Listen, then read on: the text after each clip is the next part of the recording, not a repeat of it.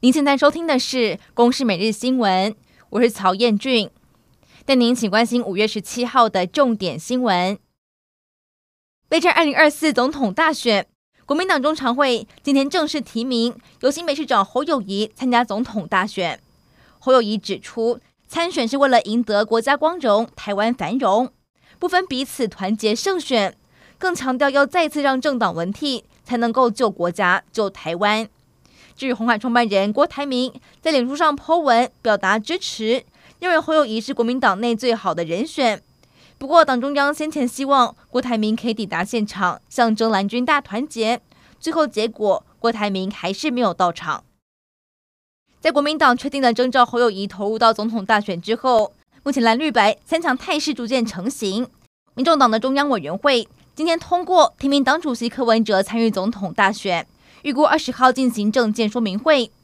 据民进党主席赖清德十六号晚间在政大举行讲座，点出了接受九二共识、签订和平协议这种屈从中国的方式，没有主权的和平不是真的和平。而对于国民党人选出炉，赖清德回应，希望这次选举过程是良性竞争之外，各候选人都可以确保中华民国台湾主权不被侵蚀，自由民主宪政体制不被破坏等共识。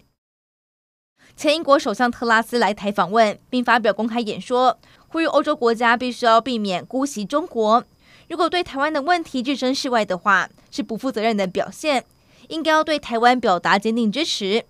特拉斯也呼吁英国政府公开表态支持台湾加入到 CPTPP。不过，特拉斯的反中挺台立场，还有中国是不是可以称为威胁，在英国政界还存在歧义。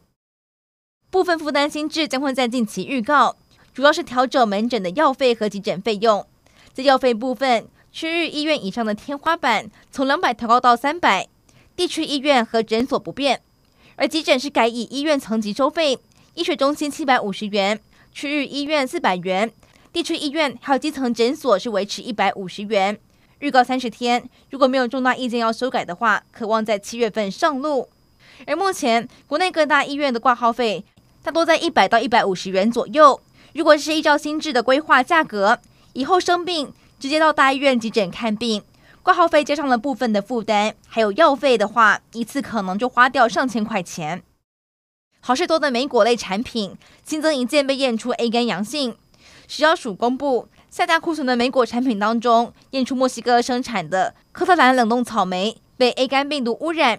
目前只有回收了一千四百多公斤。还有一千五百多包，大约四千多公斤已经流入到市面。